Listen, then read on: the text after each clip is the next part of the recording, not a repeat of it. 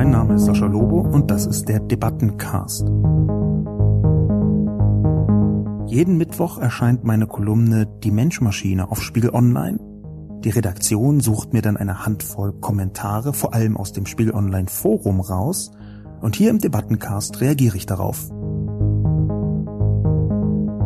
Wow, 20.158 Zeichen, 2.740 Wörter und 55 Absätze über ein Deppen mit kruden Ansichten. Lieber Herr Lobo, sehr fleißig, aber so ein Text braucht es nicht. Es ist die Tat eines Irren mit einem zu stark ausgeprägten Narzissmus. Mich persönlich interessieren allerdings die Motive dieser Geisteskranken nicht. Wegsperren und Schlüssel wegwerfen würde mir reichen.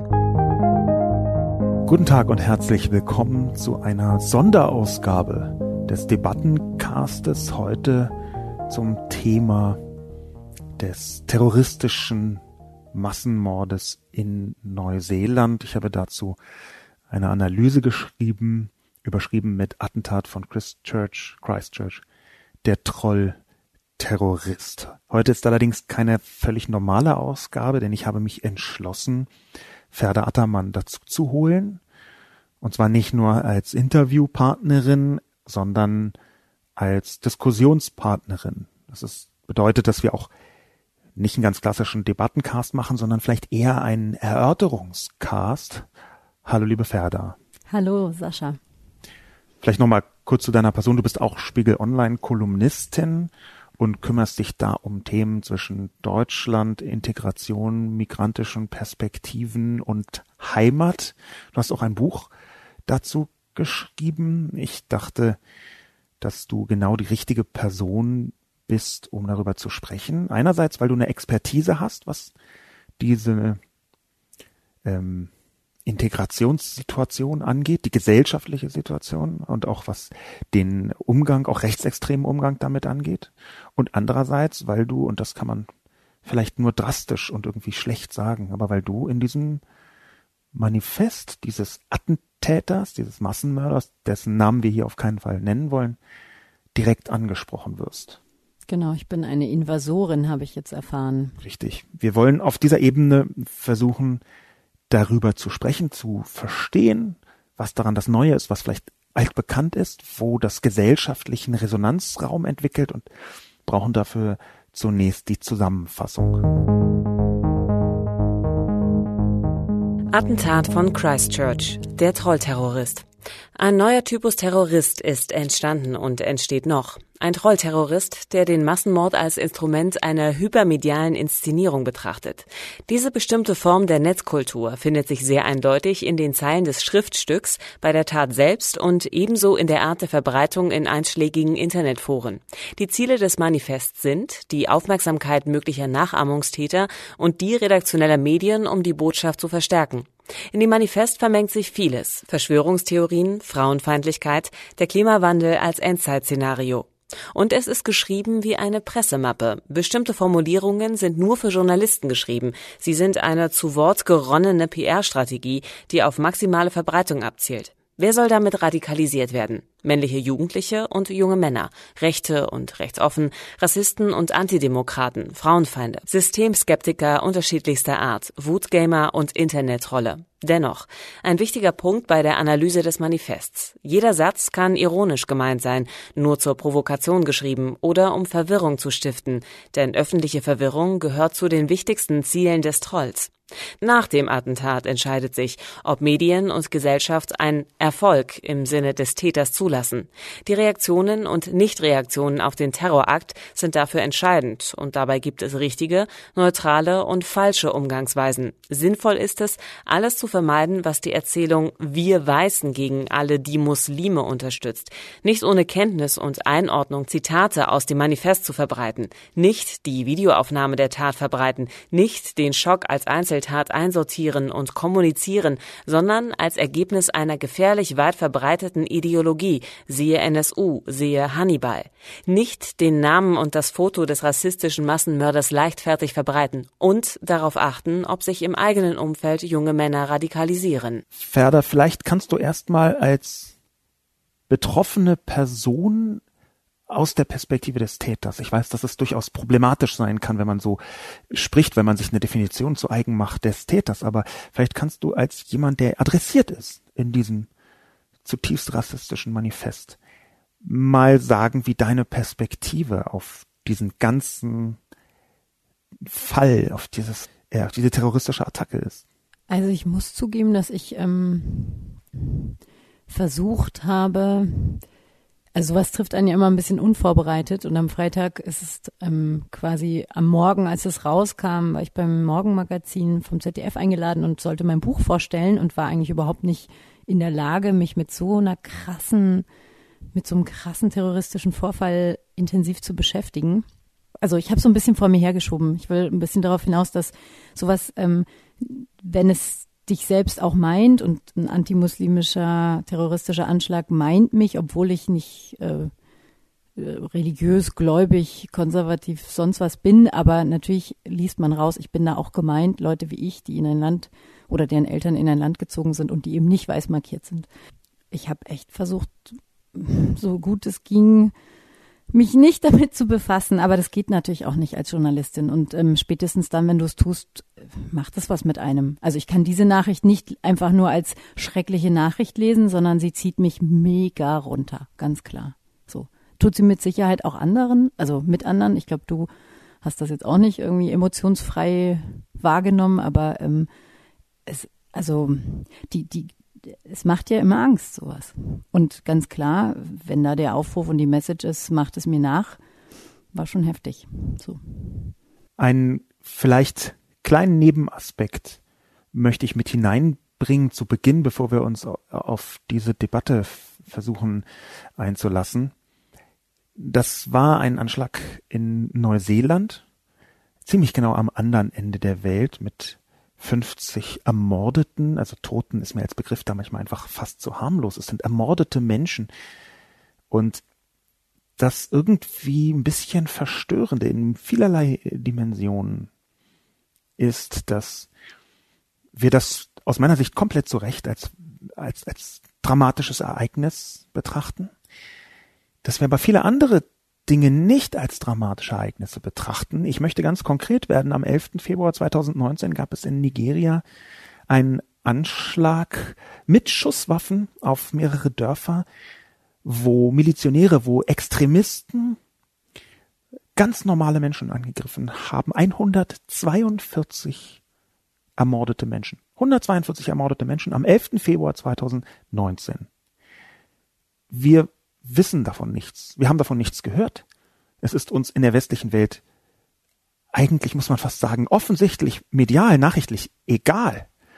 Und ich weiß, dass es problematisch ist, jetzt einen Anschlag, den ich für einen antimuslimischen, rassistischen Anschlag halte, in der westlichen Welt ausgerechnet aufzurechnen gegen einen solchen. Aber ich würde gerne zumindest am Anfang kurz darüber sprechen, wie sich das unterscheidet. Warum sind 142 Tote Ermordete in Nigeria weniger beachtet worden als 50 Ermordete in Neuseeland. Ich habe auch tatsächlich mich gefragt, seit wann Neuseeland zur westlichen Welt dazugehört, denn seit ich, immer. Also ja, aber ganz ehrlich, wenn dort jemand Neues gewählt wird oder wenn dort irgendetwas passiert, also wir, ich, ich weiß nicht, ob ich jemals in meinem Leben Nachrichten aus Neuseeland über die über Spiegel Online gelesen habe. Also ich kann mich nicht erinnern, sagen wir es mal so. Ich, ich war vor einem Jahr in Neuseeland, auch in Christchurch, mhm. bin das hat natürlich dann auch einen emotionalen Mitfaktor, wenn man das diesen Ort kennt ich bin großer Neuseeland-Fan, aber Neuseeland ist ja als Teil des Commonwealth beziehungsweise auch als Teil von Five Eyes, so heißt diese Geheimdienst-Connection äh, zwischen Großbritannien, den Vereinigten Staaten, ähm, Kanada, Neuseeland und Australien, ein sehr wesentliches Mitglied der westlichen Industrienationen Welt. Und das ist auch schon immer so. Das wäre jetzt erstmal, würde ich das so ja, aber weder in den Wirtschaftsnachrichten noch in den politischen Nachrichten spielt es für uns sonst eine Rolle. Also meine erste Frage war dann tatsächlich auch, oh krass, heißt es, es gab in letzter Zeit oder es gab es noch nie, ich glaube, ein Tagesspiegelkollege hat es sehr gut auf den Punkt gebracht. Der hat gesagt, das ist der heftigste antimuslimische terroristische Anschlag in der westlichen Welt so gewesen. Und das ist total ausschlaggebend. Also in der westlichen Welt heißt, all die anderen, die ständig passieren, und da passieren ja einige, Jetzt ist natürlich die Frage von einem Weißen oder zählt es auch, wenn ISIS in der Moschee eine Bombe hochjagt? Ne? Das ist natürlich die, das sind der entscheidende Punkt. Ja. Und interessant finde ich natürlich, dass sich so ein Typ hinstellt in einem Land wie Neuseeland, sozusagen als Ureinheimischer versteht und von Invasoren spricht und damit aber aus einer weißen Perspektive das Land für sich vereinnahmt. Also das meine ich auch mit westliche Welt. Also natürlich ist es Teil der westlichen Welt, aber es ist Teil davon, weil halt irgendwann mal echte Invasoren kamen und gesagt haben, so, das ist jetzt unser äh, westlich weißes Land. So hier die weiße Fahne reingesteckt. Ist vielleicht eine, eine, eine, wichtige Perspektive darauf. Es, es gibt schon ein kolonialistisches Denken ganz tief eingebaut in unsere Weltwahrnehmung. Und das wäre auch meine These, warum äh, der Anschlag in Nigeria wirklich kaum irgendwo erwähnt worden ist. Niemand weiß davon. Nichts kein Brandenburger Tor ist in keiner Farbe irgendwie angestrahlt worden.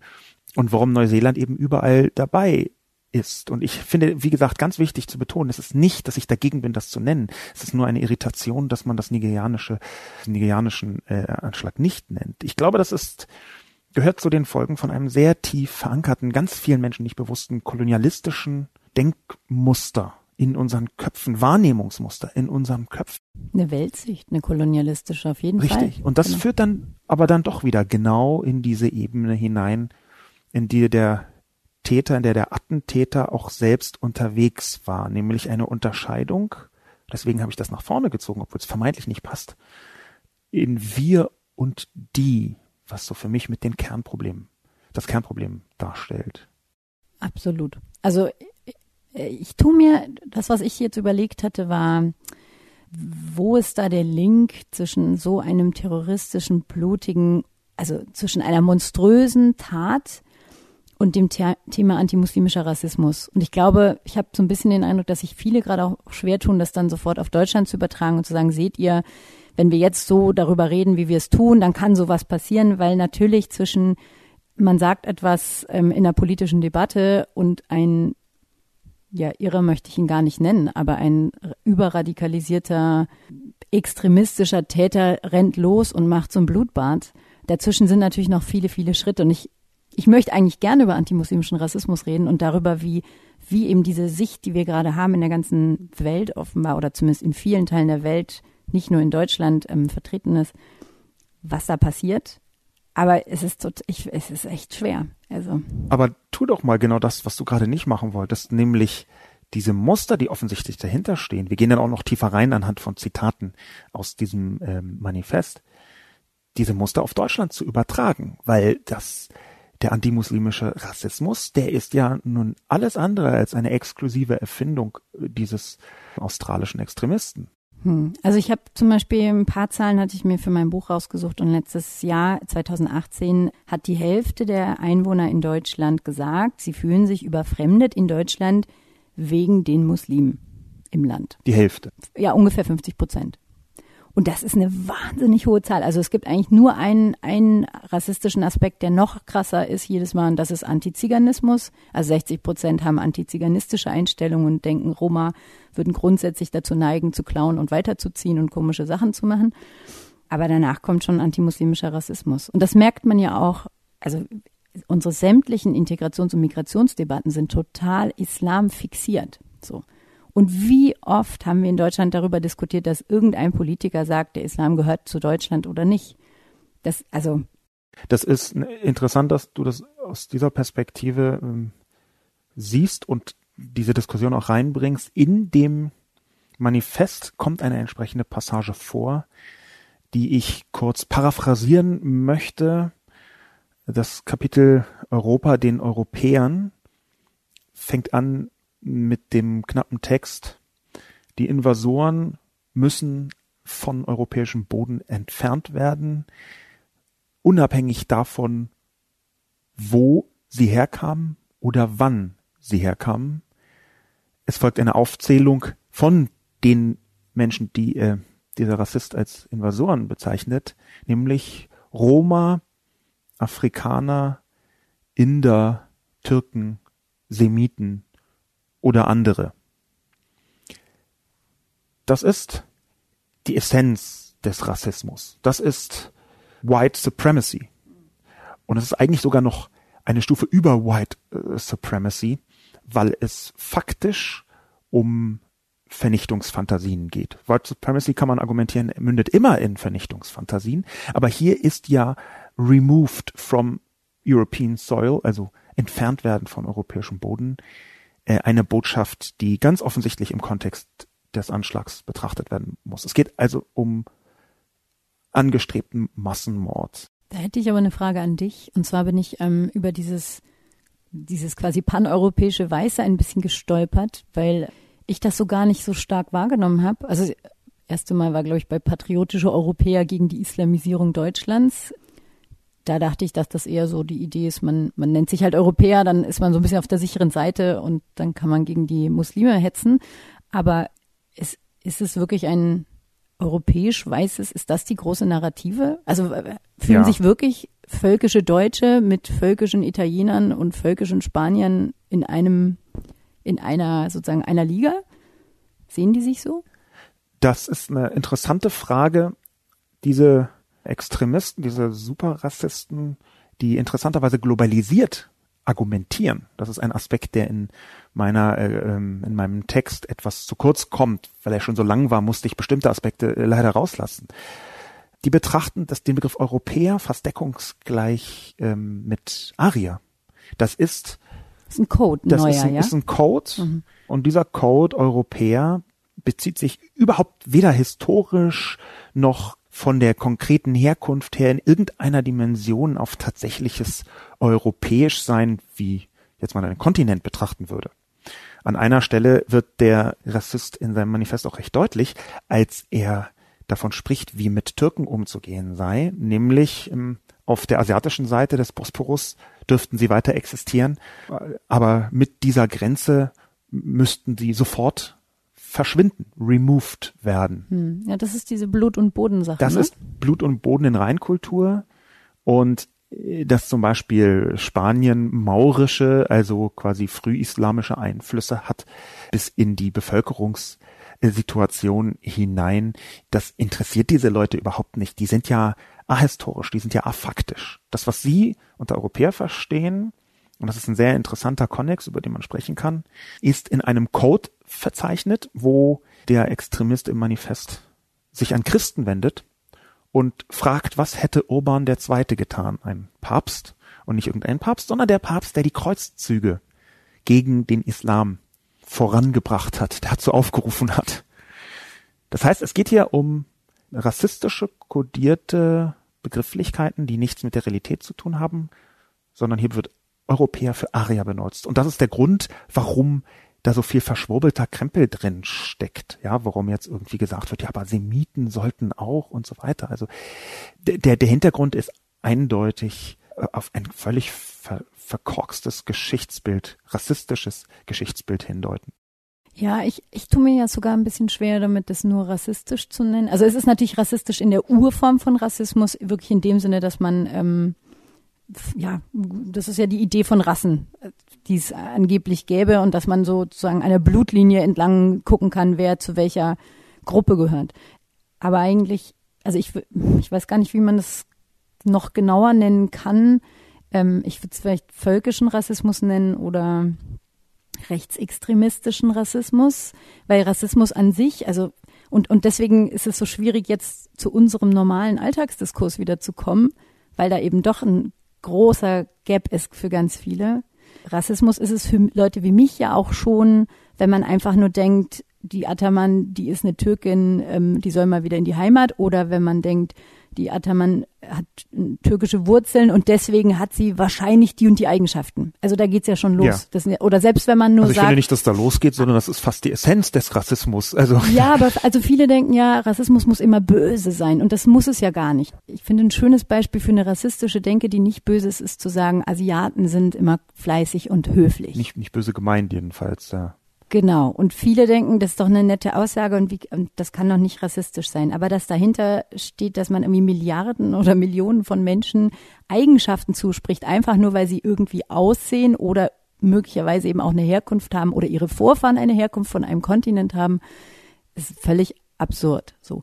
Und was bei mir ganz oft passiert, ist ja, dass man ähm, oder bei vielen Menschen eben, die eine nicht deutsche Herkunft haben, wie es so schön heißt, dass man denkt, das bringt Eigenschaften mit sich. Also in meinem Fall ganz klassisches Beispiel, das hat mit mir jetzt erstmal nichts persönlich zu tun, aber zu glauben, Muslime können sich nicht so gut integrieren. Das ist ja fast schon Allgemeinbildung in Deutschland. So. Und das ist ein rassistischer Gedanke. Der ist aber oft gar nicht böse gemeint, sondern man liest die Nachrichten, man erfährt irgendwie ständig, dass es Probleme gibt mit Migranten. Das wird ja auch ganz viel thematisiert. Und dann denkt man das halt. So. Und wenn mir jemand sagt, ja, aber wieso klappt denn das bei den Türken immer nicht so gut mit der Integration? Dann ist es tatsächlich oft nicht böse gemeint. Ich muss aber dann mit den Leuten darüber diskutieren. Und für mich ist das dann ein, ein rassistischer Diskurs. Der hat aber mit dem Attentäter jetzt erstmal wenig zu tun. Oder er hat doch, er hat natürlich ja, was zu tun, aber diese Linie ist total schwer, glaube ich. Aber lass uns doch mal, also das Interessante ist ja das Schwierige, lass uns doch mal versuchen, genau diese Linie zu, mhm. äh, zu finden. Es gibt einen Begriff, in den, der ist eigentlich nur bekannt in den Fachdiskursen rund um Rassismus, also Leute, die sich äh, damit beschäftigen, das sogenannte Othering, mhm. ja, also dieses Verandern von einer bestimmten Personengruppe. Das ist deswegen aus meiner Sicht wichtig zu besprechen, weil diese rote Linie, die aus meiner Sicht auch im medialen Diskurs regelmäßig überschritten wird, obwohl sie nicht überschritten werden sollte, die hat viel mit diesem Othering zu tun. Und Othering ist eigentlich nichts anderes als die Vorbereitung von einem Wir gegen die. Und der Rassismus daran ist ja vor allem, dass man bei Wir gegen die eine Nichtüberschreitbarkeit der Gruppenzugehörigkeit festlegt. Das heißt, du, weil du X Vorfahren hast oder in Y geboren bist oder Z aussiehst, kommst qua Herkunft niemals in die Gruppe, in der ich drin bin. Das ist die Essenz des Rassismus. Zusammen mit dem, was du vorhin gesagt hast, dass man nämlich im ersten Schritt unterschiedliche Gruppen aufmacht und im zweiten Schritt diesen unterschiedlichen Gruppen völlig unverrückbare, nicht überbrückbare Eigenschaften zuordnet. Genau, das, also es heißt ja auch, es gibt so im, im Rassismus, äh, in der Forschung dem Versuch, das ein bisschen konkreter zu machen, indem man sagt, kulturdifferenzialistischer Rassismus oder Neorassismus, der eben nicht mehr mit Rassen argumentiert. Also man sagt nicht jemand, was er sich, die Türken sind eine andere Rasse als wir Deutschen. Das würde, glaube ich, im, im politisch normalen Spektrum erstmal niemand sagen und denken, auch nicht bewusst. Aber was man schon denkt, ist so, die Türken, die haben so ein bisschen ihre andere Kultur oder. Wobei ähm, das, also da würde ich versuchen, fein zu differenzieren, mhm. weil ich erstmal sagen würde, ja, natürlich haben Menschen in der Türkei, lass uns erstmal ganz grob formulieren, eine andere Kultur, wobei man diesen Kulturbegriff ja auch nochmal versuchen muss festzulegen.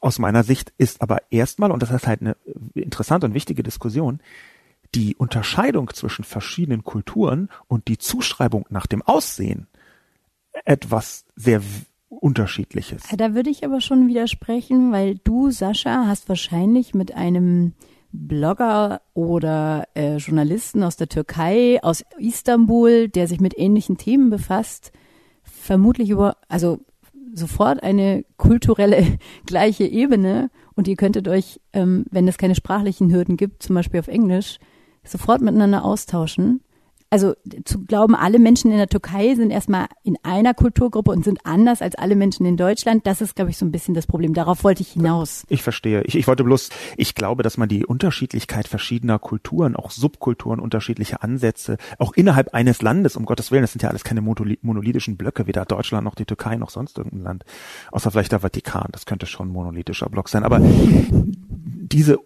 Unterschiedlichkeit, die Diversität einfach nicht zu adressieren, halte ich für falsch. Aber lass uns doch mal genau in, in diesem, in diesem Punkt zurückkommen zu der Diskussion anhand der Kommentare und des Manifests rund um diese rassistische Attacke. Curiosus schreibt, Wow, 20.158 Zeichen, 2.740 Wörter und 55 Absätze über ein Deppen mit kruden Ansichten. Ähnliche Kommentare kamen von der SEA 59 und Bruce Wayne. Die gingen in die Richtung. Jetzt also auch Einschränkung der Berichterstattung? Zu viel Rücksichtnahme. Die nachahmenden Deppen brauchen kein Internet, denn die leben in ihrer eigenen, kruden Welt. Mich persönlich interessieren allerdings die Motive dieser Geisteskranken nicht. Wegsperren und Schlüssel wegwerfen würde mir reichen.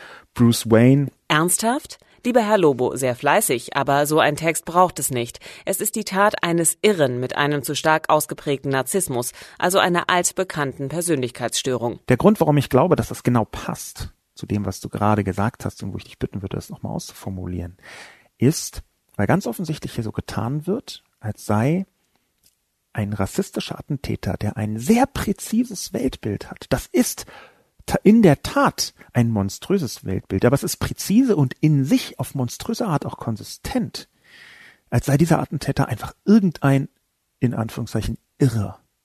Und ich glaube, das ist eine Mechanik, um die eigenen Kulturen ein bisschen davon auszunehmen, dass auch diesen eigenen weißen Kulturen, christlichen Kulturen, westlichen Kulturen Extremisten ohne ein Wimperzucken bereit sind, zum Massenmörder zu werden. Ich glaube also, das ist eine Strategie. Die Leute, die vermeintlich auf der eigenen Seite sind, ich empfinde diesen Typen nicht so, aber die Menschen, die Kommentatoren offenbar, das sind immer Irre, das sind immer Verrückte, das sind halt, die haben psychische Probleme. Und die auf der anderen Seite, bei denen sind es strukturellen, strukturelle Gründe. Also ich würde mir grundsätzlich schwer tun mit der Vorstellung, dass ähm,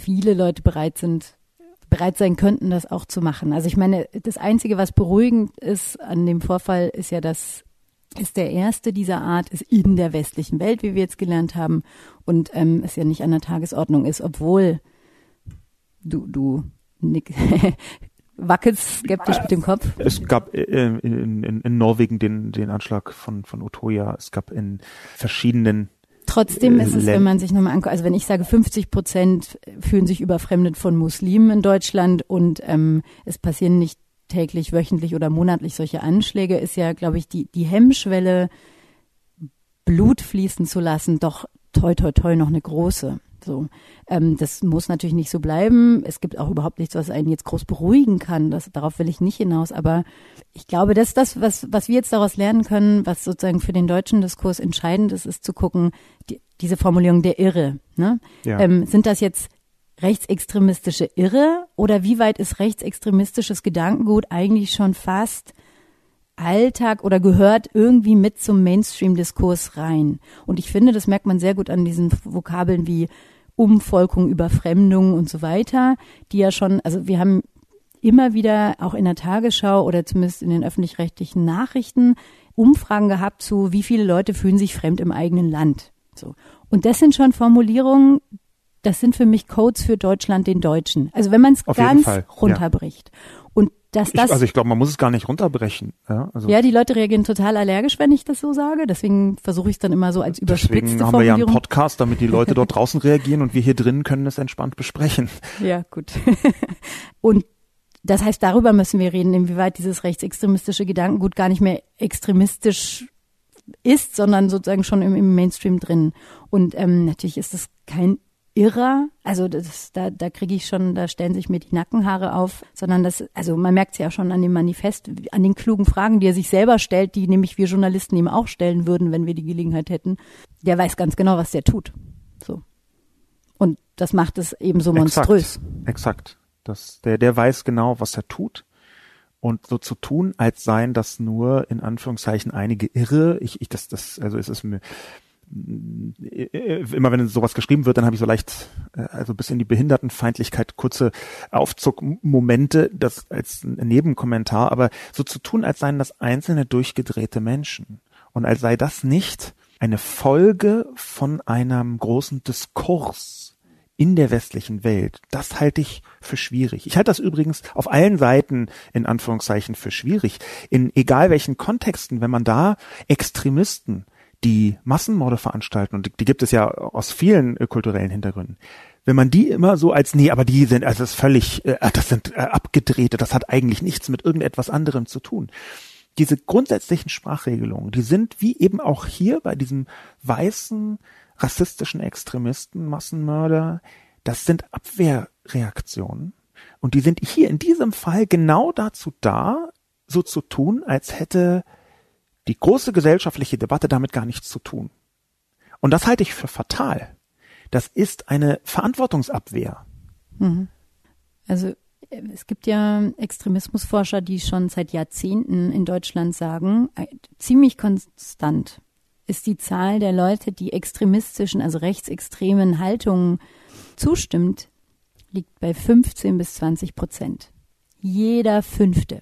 Und wenn es nicht im Alltag jeder Fünfte ist, dann heißt es ja, dass sie irgendwo total konzentriert sind und irgendwo wahrscheinlich eher in der Minderzahl. Aber es ist eine echt krass hohe Zahl. Und so gesehen war ja auch die, sind die Erfolge der AfD gar nicht überraschend. Also man könnte sagen, da ist noch Potenzial, die könnten noch viel mehr rausholen, ja, so rein von den rassistischen und rechtsextremistischen Einstellungen her. Und das ist auf jeden Fall ich, ich tue mir immer schwer, das so zusammenzuführen, weil ich dann mega Dresche bekomme. Du bist da vielleicht ein bisschen entspannter oder ist gewöhnter, aber ich merke, dass wenn, wenn ich sozusagen als migrantisch markierte Frau dann irgendwie sage, ja seht ihr, da passiert ein Anschlag und äh, wir haben hier auch im Diskurs eben entsprechende Probleme, dann dann wird das so als Opfer missbraucht jetzt die Situation und spricht über über das, was sie eigentlich eh sagen wollte. Ich, also ich glaube, diese Vorsicht, die ist aus die ist nachvollziehbar, aber die brauchen wir hier nicht zu nehmen. Also ich, ich werde sie jedenfalls nicht nehmen. Ich möchte sie auch nicht nehmen. Äh, mir passiert in diesem Diskurs ohnehin viel zu viel vorauseilend. Das ist einer der Punkte, der, der mich sehr, sehr stört. Der Punkt der Normalisierung von bestimmten eigentlich extremen Haltungen, der ist ja uralt. Dieser ganze Diskurs rund um Extremismus und auch in ähm, Attentate mündenden Extremismus. Der ist in, in Deutschland nochmal ein ganz spezieller und ein ganz besonderer, weil äh, in diesem Land so klar ist, dass die industrielle Massenvernichtung von Juden einfach ein so großer Einschnitt war, mhm. der basierte auf der Normalisierung von eigentlich absolut extremistischen Haltungen. Ich glaube deswegen, dass Deutschland da auch eine besondere äh, Verantwortung hat. Das habe ich schon ein paar Mal auch gesagt. Aber ich glaube, diese Perspektive erstmal einzunehmen und zu sagen, nicht alles, was Extremismus ist im Kern, kommt als Extremismus daher. Das müssten wir in Deutschland am allerbesten ich glaube aber gerade in Deutschland wissen wir das eben nicht, weil wir müssten. Ja, deswegen habe ich das ja. Ja, aber ich, also ja. es ist wirklich interessant, dass wir in Deutschland beim Thema Rassismus so krasse Abwehrreflexe haben und ähm, darüber eigentlich eben wahrscheinlich gerade wegen unserer Geschichte nicht reden können. Es ist ja so dieses Gefühl, 45 und dann mit der Republiksgründung ähm, wurde das alles irgendwie abgeschafft. Ne? Rassismus wurde formal abgeschafft und ist abgehakt. Und wer heute Rassismus sagt, meint damit Neonazis. Und wenn man nicht Ausländer prügeln oder rauswerfen will, dann ist man auch kein Rassist. Und dieses Verständnis dafür, was heißt eigentlich Rassismus und inwieweit kann der sich auch schon in so Alltagssituationen, die überhaupt gar nicht böse gemeint sind, äußern und sichtbar werden, da, da gibt es keine Bereitschaft, habe ich den Eindruck, darüber zu diskutieren. Oder nur bei Leuten, die sich schon eh mit Rassismus beschäftigen. Mein, meine Erfahrung im direkten Kontakt ist, dass es eine große Kritikunfähigkeit insgesamt gibt in der gesamten Gesellschaft. Bei allen Themen meinst du? Bei fast allen Themen. Mhm. Und dass sie hier aber besonders ausgeprägt ist. Und natürlich kann man jetzt ins, insbesondere von Rassismus Betroffenen nicht verlangen, jetzt ändert euch doch damit, damit äh, ändert euch doch mal, damit die armen Deutschen äh, sich nicht so betroffen fühlen ich habe ja den Luxus, dass ich mir äh, aussuchen kann, inwieweit ich da mich betroffen fühle oder nicht gewissermaßen, als jemand, der zwar einen Migrationshintergrund hat, aber überhaupt nicht so wirkt oder aussieht. Aber wenn ich gesprochen habe mit Leuten, dann war eine Erfolgsstrategie auch bei Leuten, die schon zweifelhaft waren, das fragend zu formulieren. Und das ist, wie gesagt, keine Vorschrift jetzt, dass Menschen, die, die migrantisch äh, äh gelesen werden, würde man sagen, dass die das gefälligst so tun sollen. Es ist für mich eine Strategie, dass ich gesagt habe, überleg doch mal, kann es vielleicht sein, dass du das nicht böse meinst, aber dass sich da ein Rassismus hineingesogen hat in deine Worte, ohne dass du das wolltest? Wenn man das fragend formuliert, dann reagieren die positiv. Das, das verstehe ich. Ich merke nur bei mir selber, Das fing schon damals mit dem Sarrazin-Diskurs an, 2010. Ähm, und führt seit 2015, seit der Diskurs auch nochmal echt eine Spur schärfer geworden ist, mir geht so ein bisschen die Geduld aus. Also wie oft. Mich wundert, wie viel Geduld du hast, also ehrlich gesagt. und das war ja auch für mich der Ausgangspunkt, dieses Buch zu schreiben. Und letztlich ähm, jetzt der Titel ist, hört auf zu fragen, ich bin von hier. Und das will eigentlich sagen, dass wenn man in seinem Leben ständig gefragt wird, wo kommst du her, auch wenn man hier geboren ist und aufgewachsen und sagt, man ist aus, in meinem Fall Nürnberg, und es wird nicht akzeptiert, dann führt es halt dazu, dass man sich, es wird einem schwer gemacht, sich zugehörig zu fühlen. Und dahinter steckt immer noch diese Denke, wir haben in Deutschland, wenn man es knallhart formulieren will, immer noch eine völkische Denke von Deutschsein. Also Deutsche sind ja. Abstammungsdeutsche. Ja. ja. So. Und ähm, ich bin ja mit Horst Seehofer und der Öffentlichkeit quasi aneinander geraten, weil er total allergisch darauf reagierte, dass ich sagte, die Heimatdebatte ist eine Blut- und Bodendebatte, wenn man sie jetzt führt, weil Flüchtlinge gekommen sind und weil die armen Deutschen Überfremdungsängste haben. Das ist sehr spannend, das genau so zu betrachten. Ich bin da sehr nah bei dir. Ich versuche aber die Diskussion, wie gesagt, weil ich es mir im direkten Kontakt leisten kann, etwas zu öffnen. Aus einem simplen Grund, einem simplen, wahnsinnig traurigen Grund. Es gibt eine Autorin, Noah So, hm. die hat ein Buch geschrieben, Deutschland schwarz-weiß. Ich gehe jetzt nicht in allen Details mit ihrer Haltung konform. Das möchte ich dazu sagen. Gehe ich aber eigentlich mit niemandem, noch nicht mal mit mir selber vielleicht. Aber ein wichtiger Punkt, den sie ähm, aufbringt, ist eben Rassismus ein bisschen anders zu betrachten. Nicht als so Ja-Nein-Schalter, digital, der ist Rassist und der nicht, sondern sich zu vergegenwärtigen, dass wir alle rassistische Elemente in unseren Denkstrukturen, in unserer Sprache, in unseren Verhaltensweisen, also, äh, bis in unsere Epistemologie, also in unsere Art und Weise, wie wir mit Wissen umgehen, äh, hinein verankert haben. Ja, das, da gibt es postkolonialistische Denkweisen. Eine haben wir am Anfang dieses Podcasts besprochen, darüber, warum ist uns Neuseeland offenbar irgendwie näher als Nigeria, obwohl es doppelt so weit weg ist. Also genau solche Mechaniken, dass man die immer mitdenkt. Wenn man das anfängt zu adressieren, wenn man sagt, du musst gar nicht der Hardcore-Rassist sein, um trotzdem, und wenn es nur unabsichtlich ist, bestimmte rassistische Verhaltensweisen bestimmte rassistische Sprache in deinem Alltag als ganz normal zu empfinden, dann wäre da schon ein Schritt in deine Richtung getan. Das wäre meine Position. Ja, also mit Sicherheit ist auch Fragen stellen und nicht so konfrontativ reingehen und äh, Leute mitnehmen total gut. Es ist nur, ja, vielleicht muss ich es nochmal, also es ist 2019, äh, ich werde nicht ewig leben und ich glaube so ein bisschen habe ich das ist ja auch ein Stück weit, ganz ehrlich, ist es auch ein Stück weit von, ähm, jetzt sage ich was, was hoffentlich okay ist, von Pegida lernen. Also die Aufmerksamkeit, die so eine frotzelnde Facebook-Gruppe, die sich auf die Straße stellt, mit provokanten Schildern bekommen hat, die war ja enorm. Und so ein bisschen habe ich den Eindruck, manchmal muss man es einfach auch zuspitzen und Leuten. Also ich habe so ein bisschen die Rolle, glaube ich, gerade. Ich, ich spitze dann zu und spreche es schmerzlicher aus und dann und dann streitet man drüber. Also das hat sich jetzt gerade ganz stark festgemacht an dieser Wo kommst du her Fragerei. Ich würde gar nicht sagen, dass man es nicht fragen kann, aber ich werde gerade so ein bisschen, ähm, ich gehe jetzt gerade durch verschiedene Medien und werde sozusagen als diejenige, die sagt, das sei rassistisch, das zu fragen. Ich habe überhaupt nie gesagt, es sei rassistisch, das zu fragen, aber schon klar, wenn man darauf hinweist, das, das grenzt Menschen aus, es hat eine, das spreche ich meistens gar nicht so aus, das sage ich jetzt hier unter uns in Anführungsstrichen mit vielen anderen Zuhörern. Natürlich steckt da diese völkische Denke dahinter, zu erkennen am Aussehen und, und das ist das, was natürlich auch dieser Täter gemacht hat. Der meinte, also wenn, wenn man sein, sein Pamphlet liest, dann sagt er ja, wer sozusagen die Innengruppe ist und wer die Außengruppe ist und er bestimmt das. Ja. So. Und jemand, der mich fragt, wo ich herkomme, bestimmt ja auch, dass ich offenbar nicht von hier bin. Das ist der Moment, über den man sprechen muss. Da sind natürlich nochmal Welten zwischen einem terroristischen Täter und einem Alltags-Smalltalk-Diskurs, aber, aber zu gucken, ähm, warum hängen wir noch an dieser völkischen Idee von Abstammung und Nation? Was, glaube ich, hilft ist, und das mache ich vielleicht auch zu wenig, muss ich zugeben, darauf hinzuweisen, das ist ja nicht nur Deutsch. Also es ist auch kein weißer deutscher Diskurs, sondern in der Türkei hast du genau das gleiche Problem, was mir dann oft vorgehalten wird. Aber in der Türkei ist doch genauso.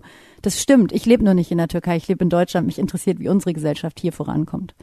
Aber ähm, wir haben insgesamt natürlich auf der Welt das Problem, dass immer noch diese Denke, dass die Vorfahren und die Genetik eine bestimmte Rolle einnehmen und Privilegien mit sich bringen oder eben auch nicht Privilegien. Da ich, ich wundere mich, dass wir da nicht schon viel weiter sind. Ich finde, das ist echt rückständig.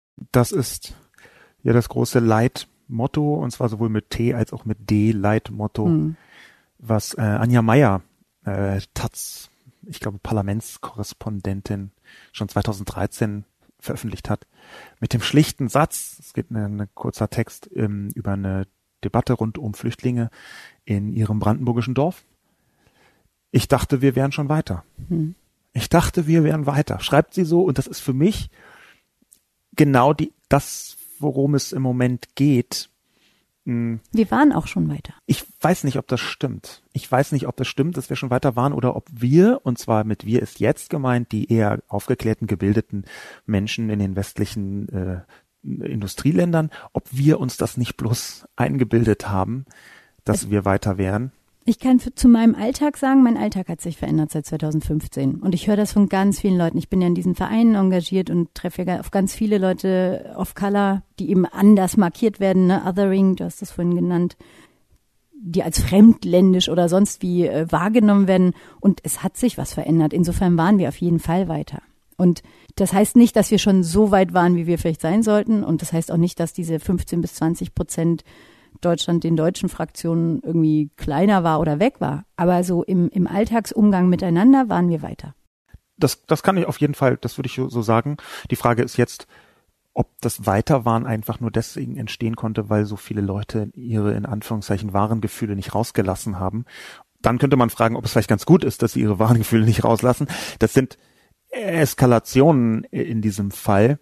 Lass uns mal vielleicht ein bisschen zurückkommen zu der konkreten Tat der Verankerung in der Gesellschaft und auch einer Mitverantwortung vielleicht gerade was die digitale Sphäre angeht. Einer der Punkte, die ein paar Mal angesprochen worden sind zu meiner Kolumne, war, dass ich vergleichsweise wenig die Mitverantwortung der großen Plattformen skizziert habe. Christian Stöcker hat dazu geschrieben, einen ähm, interessanten äh, Artikel, eine Kolumne. Terrorismus und digitale Parallelweltenmonster, die sich für Helden halten. Er sei ein Monster der Willenskraft, soll der Mörder von Christchurch einmal über sich selbst geschrieben haben. Er brauche nur ein Ziel. Kommt Ihnen das bekannt vor? Ziellose Männer auf der Suche nach Sinn?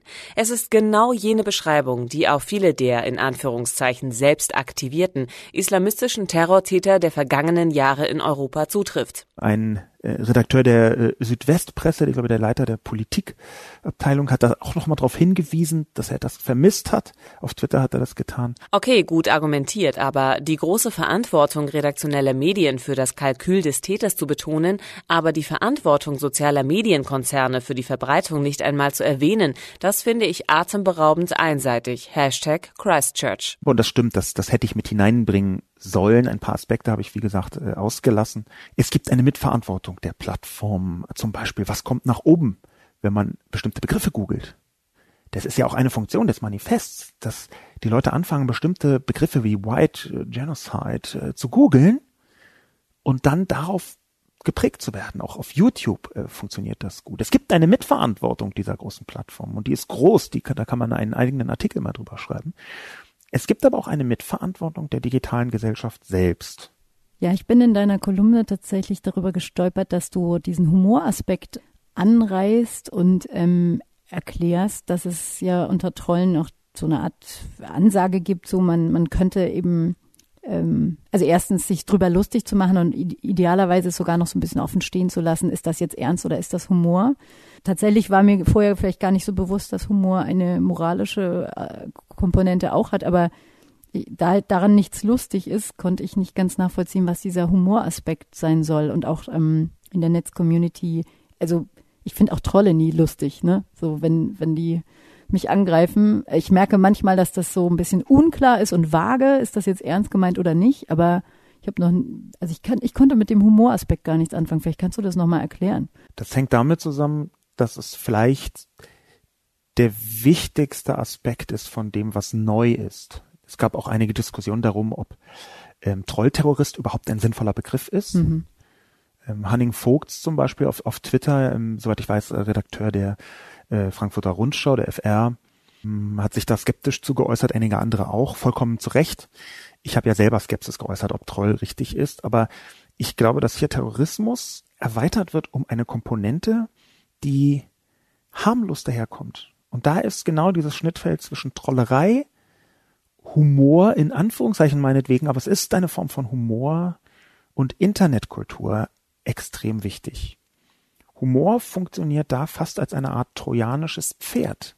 Da macht man witzige Scherze, kann sich immer drauf rausreden, es war ja gar nicht ernst gemeint, es war ja nur Ironie, aber transportiert doch eine bestimmte Haltung. Das Beispiel von PewDiePie ist da relativ wichtig und auch interessant. Ähm, der Mann ist ein, ein, Schwede, der ist der meist abonnierte YouTuber der Welt, beziehungsweise, das habe ich nicht ausformuliert, aber das steht auch mit dahinter, gibt es einen bizarren Wettbewerb gerade zwischen einem indischen YouTube-Kanal und seinem. Wenn der Attentäter am Anfang seiner Videoübertragung gesagt hat, bitte abonniert alle PewDiePie, dann ist das eine Referenz darauf. Die PewDiePie-Fans weltweit versuchen gerade diesen, äh, ich glaube, er heißt Felix Kjellberg in, in, im wahren Leben zum meist abonnierten äh, YouTube-Kanal der Welt zu machen. Da ist eine rassistische Unterkomponente dabei, weil das andere sind ja bloß Inder, ja, die wird auch in dieser Community besprochen. Aber das, was da passiert, kann man gut an einem Scherz von vor einigen Jahren von PewDiePie sehen, als er zwei interessanterweise Inder oder indisch aussehende Männer bezahlt hat dafür, dass sie ein Schild ausrollen tötet alle Juden das war für ihn ein witziger Scherz, auch so eine bewusste Grenzüberschreitung. Er hat die Grenzüberschreitung auch thematisiert. Aber diese Form der Normalisierung, dass man sowas sagen darf, da ist Humor ein extrem wichtiges Mittel.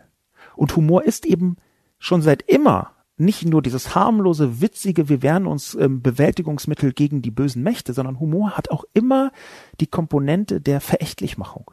Es gibt schon immer so einen Herrenmenschenhumor so einen knalldeutschen, von oben runter Prügel Lächerlichmachungshumor.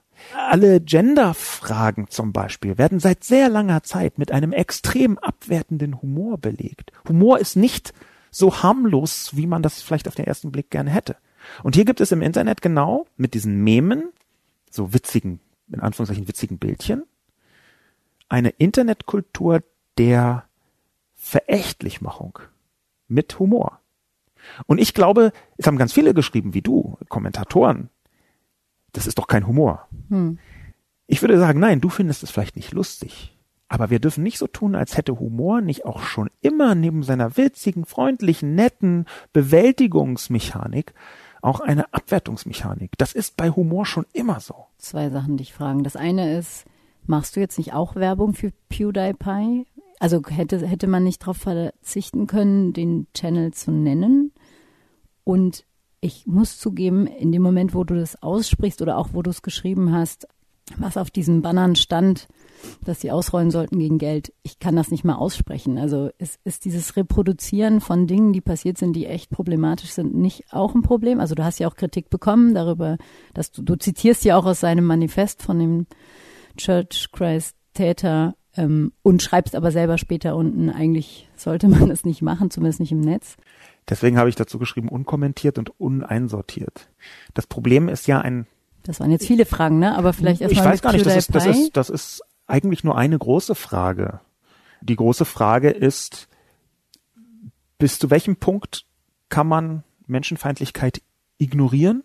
Und ab welchem Punkt muss man abwägen zwischen benennen und verbreiten? Man kann, wenn man in die Öffentlichkeit geht und zu Dingen publiziert, die schlimm sind, das ja nicht tun, wenn man sich dem nicht nähert, auf eine bestimmte Art und Weise. Es gab auch viele Kommentatoren, die gesagt haben, nein, man hätte das einfach alles ignorieren müssen. Das darf man nicht lesen. Sogar die CDU-Vorsitzende Annegret Kramp-Karrenbauer hat gesagt, das darf man nicht verstehen. Also ich, ich weiß, wo das herkommt. Aber ich glaube, dass das Gegenteil der Fall ist. Man muss sich damit beschäftigen. Man darf es bloß nicht so tun, dass man es ohne Einordnung reproduziert. Und das ist immer eine Abwägungsfrage. Und das ist vielleicht manchmal sogar symbolisch. Ja, es, es gibt da nicht die eine Grenze, die bis dahin ist es Reproduktion und ab dann ist es tolle Einordnung. Das ist keine, keine leichte Frage. Aber ich glaube, das, was da geschehen ist, ist zu radikal, zu extremistisch und vor allem hat zu viel Verankerung in der Breite der Gesellschaft, das haben wir ja gerade besprochen, als dass man nicht ganz genau sagen muss, das ist eine Mechanik, die finden wir auch an anderen gesellschaftlichen Bereichen. Dieses ganze Manifest, das hat Elemente im Prinzip des Urmanifests vom Unabomber. Interessanterweise, ich habe das nicht reingeschrieben, aber vielleicht tue ich noch mal etwas Ähnliches, indem ich versuche Parallelen herzustellen. Theodor Kaczynski, Unabomber, war ein antidemokratischer, anti-industrieller Terrorist, einer der ersten in diesem Kontext und Anleihen von dem Manifest von dem Christchurch-Täter. Es finden sich daraus Anleihen ja, dass dieses leicht anti-industriell, antikapitalistische, da gibt es Mechaniken da drin, die sich widerspiegeln. Ich glaube, dass man solche Dinge benennen muss. Das Manifest liest sich zum Teil wie eine Art Remix von Sarrazin. Ja, das sind Punkte, die muss man benennen. Sarrazin ist kein Massenmörder, aber der Diskurs, den er führt, der halt offenbar in bestimmten Köpfen auf eine Weise wieder, die extremistisch wird. Ja, ich musste auch daran denken, du beschreibst ja, wie er einsteigt in seinen Text, nämlich mit der Geburtenrate und Geburten und Geburten. Und ähm, der erste, den ich über, ähm, genau, es ist die Geburtenrate, es ist die Geburtenrate. Kannst du vielleicht, das Zitat können wir nochmal bringen aus mhm. dem Manifest. Es ist die Geburtenrate, es ist die Geburtenrate, es ist die Geburtenrate.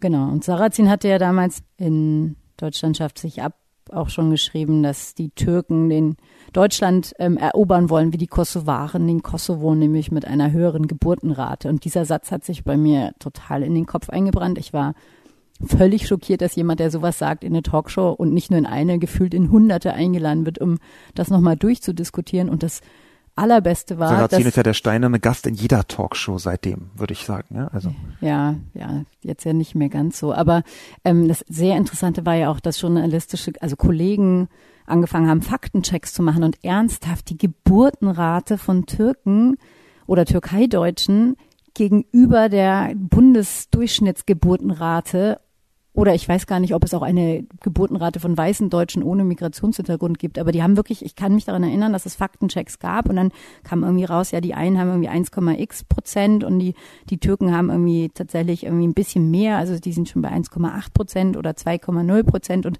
so. Also in der Tendenz, den Satz hatte ich im Tagesspiegel gelesen, in der Tendenz hat Sarrazin recht. Und dass sowas passieren kann, ist natürlich irre. So. Das ja. war für mich voll der Schock. Und, und das ist genau dieser Umvolkungsdiskurs, den wir ja seitdem auch führen. Also für mich war Sarrazin der Erste, der das so in die Talkshow und in den Mainstream-Diskurs reingebracht hat.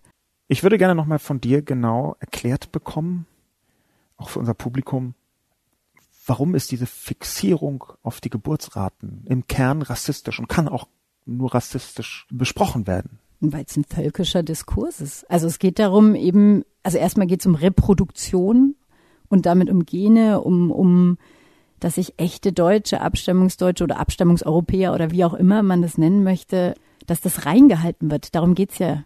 Also die, das Problem ist, dass eine, eine Volksgemeinschaft infiltriert wird offenbar, also in dieser extremistischen Denkweise ist, ähm, ist die Tatsache, dass wenn, also der Wunsch ist ja tatsächlich, dass fra weiße Frauen mehr weiße Kinder in die Welt setzen und dass so ein, so ein Ranking und ein Krieg darum ist, wer die Oberhand behält.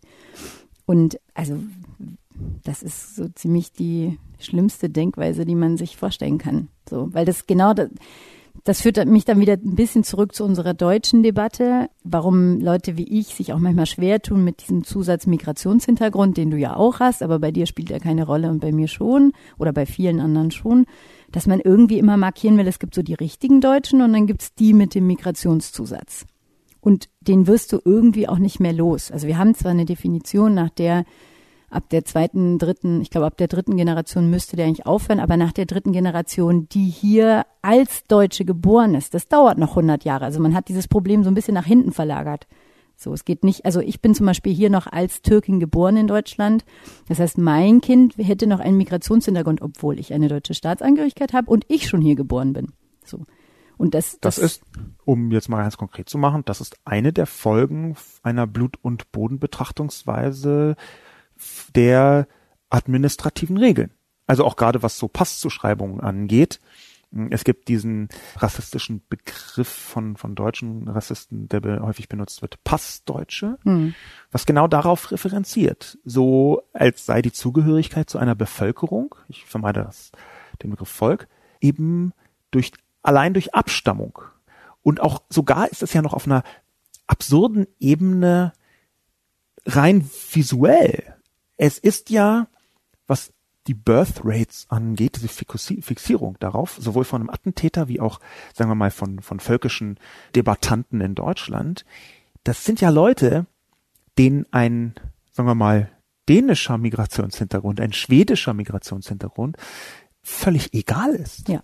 Den, den interessiert ja nicht die geringste Bohne. Also wenn man jetzt rausfinden würde, dass in Deutschland eine Population von Schweden vorhanden wäre, rein äh, hypothetisch, die aus, sagen wir mal, religiösen äh, Gründen, weil sie irgendeinem komischen Tempelorden angehören, einfach Geburtenraten von 29,3 haben. Also im Schnitt 30,4 Kinder meinetwegen. Bisschen übertrieben, aber man kriegt mit, worum es geht. Das wäre diesen Menschen ja völlig egal. Das ist ja auch der Grund, warum ich antimuslimischer Rassismus geschrieben habe, weil die ja überhaupt nicht, keiner von denen irgendwo hingeht und fragt, guten Tag, sind Sie eigentlich tatsächlich äh, Muslimen oder haben Sie eher jesidische Aspekte in Ihrer Ausprägung des Glaubens? Es geht ja überhaupt nicht darum. Es geht einfach darum, von 100 Metern Entfernung eine Person, die auf der Straße steht, anhand ihres Aussehens in einen scheinkulturellen Kontext hineinzubringen. Es geht ja darum, wir gegen die nicht nur so als unverrückbar, unauflösbar herzustellen, sondern auch nur anhand des Aussehens und vielleicht sogar nur anhand des vermeintlichen Aussehens, sogar also absurde Bereiche festzulegen. Das ist ja auch so interessant an ähm, an Leuten, die vermeintlich aus Muslim oder was heißt vermeintlich, die aus muslimischen Kulturkreisen, wie es so schon heißt, selber kommen und aber sehr islamkritisch drauf sind die aber selber dann trotzdem immer als Muslime vorgestellt werden. Also es geht tatsächlich, Muslim sein wird heute gar nicht mehr als religiöse Zugehörigkeit verstanden, sondern so ein bisschen als ja, wie, wie eine Herkunft, also wie so ein Abstammungsding. So.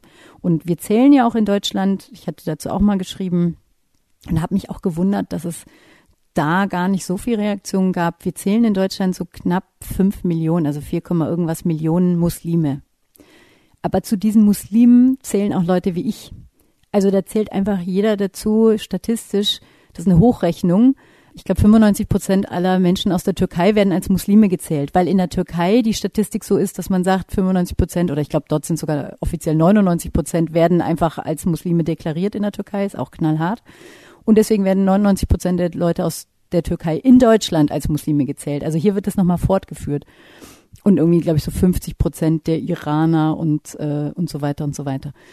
Und diese fünf Millionen Muslime in Deutschland, niemand hat die gefragt, wie viele, oder es gab mal eine Umfrage, wie viele von denen gläubig sind, praktizierend sind, also was muslimisch sein für die heißt. Und für einen Teil dieser Gruppe ist es so wie für mich. Also es heißt einfach nur, dass du aus dem muslimischen Kulturkreis kommst. Und wenn das dann in politischen Debatten verwendet wird und gesagt wird, so wir haben fünf Millionen Muslime in Deutschland und die Zahl steigt zum Beispiel. Ja, und dann wird noch dieser Islamisierungsdiskurs damit gefahren das ist für mich alles so, so total an der Realität vorbei. Also weil für mich, ich, habe offenbar keine Möglichkeit, da rauszukommen. So Muslim sein ist einfach ein Stempel, den kriegt man drauf wie den Migrationshintergrund. Das sind so Körperteile, ne? Wir haben zwei Arme, zwei Beine, wir haben einen Migrationshintergrund und bei mir kommt noch so ein Muslim-Wort, äh, irgendwie schwingt bei mir immer noch mit.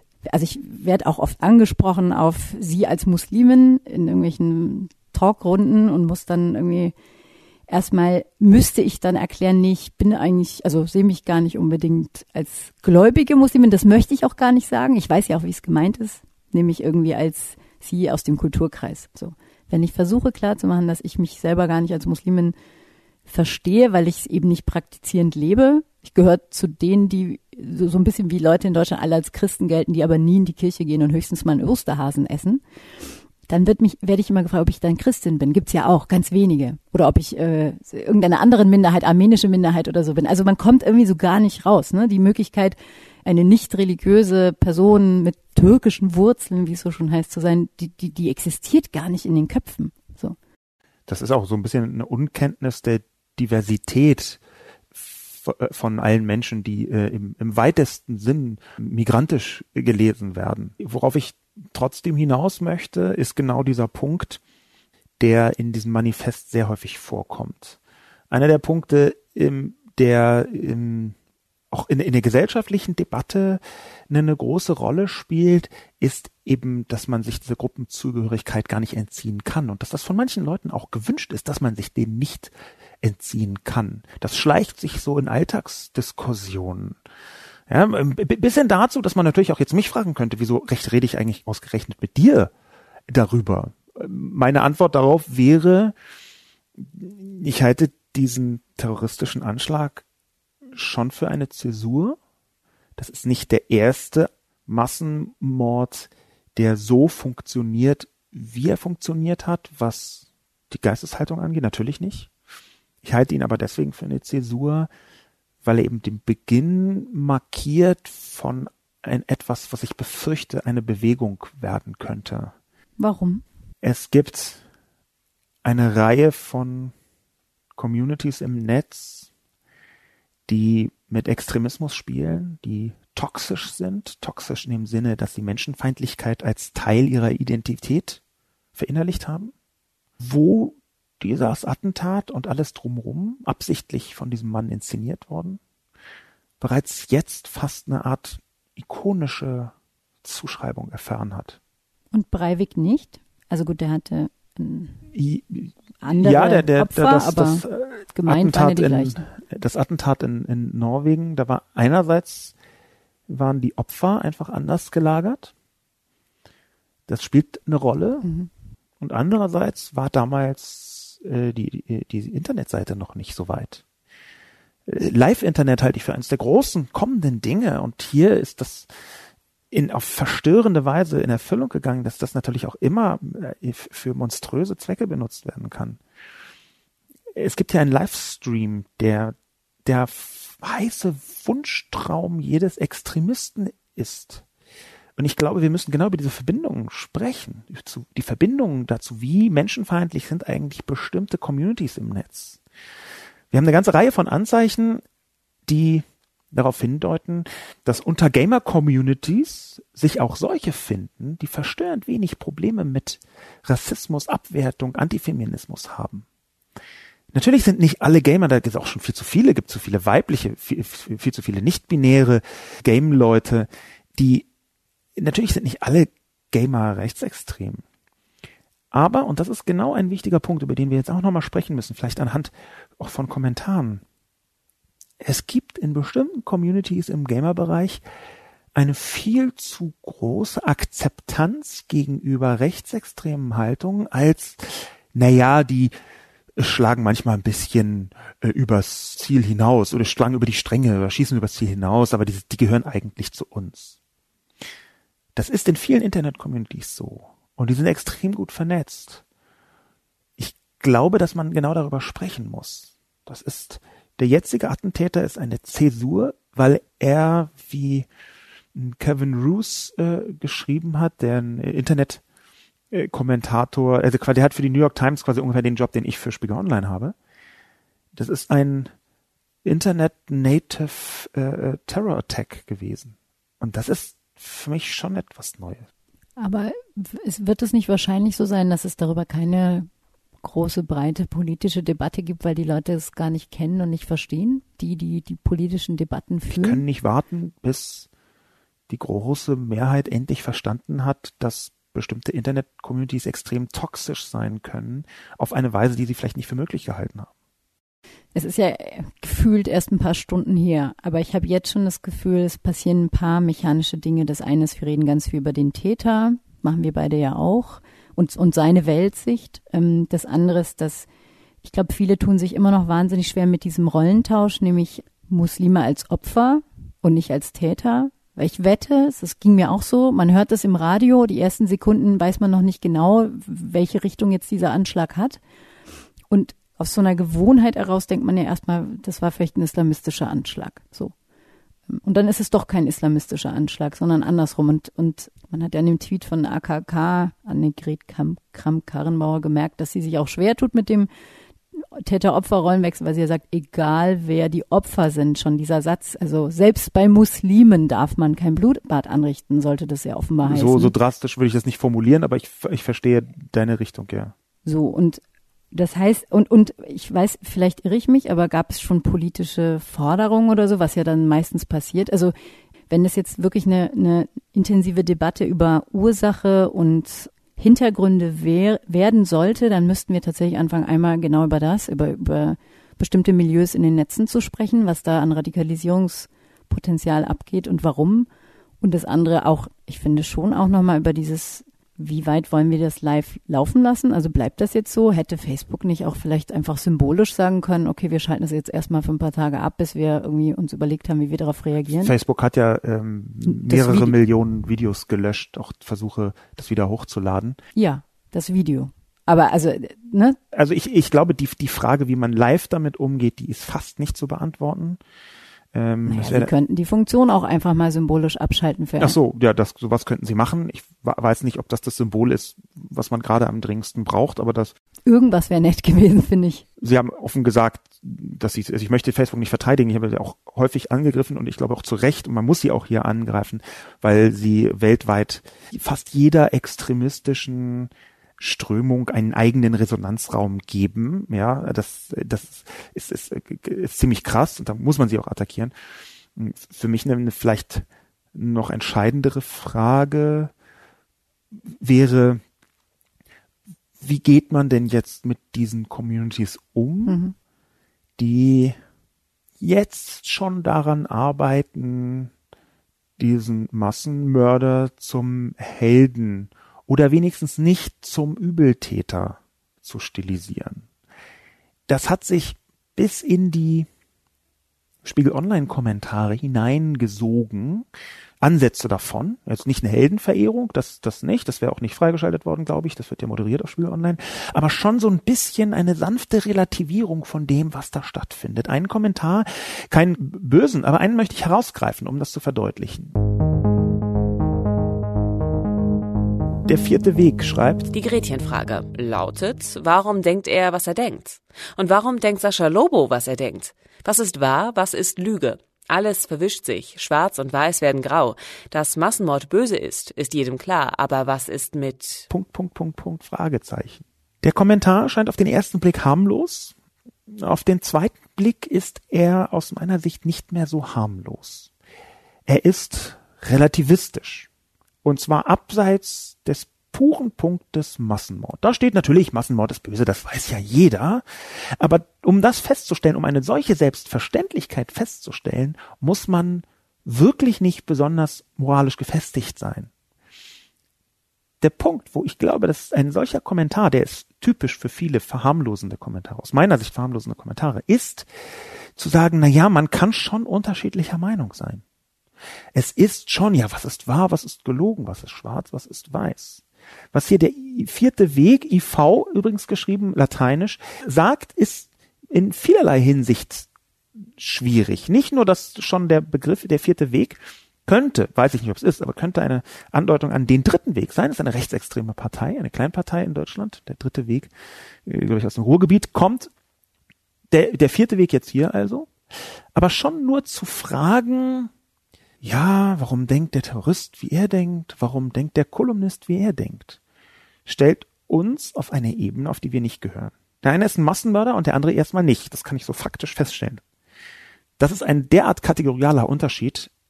Da finde ich nicht, dass man anfangen kann zu fragen, nee, man kann die Sachen noch so und so sehen. Wo ist die Grenze? Wo kann man Sachen eben nicht mehr so und so sehen?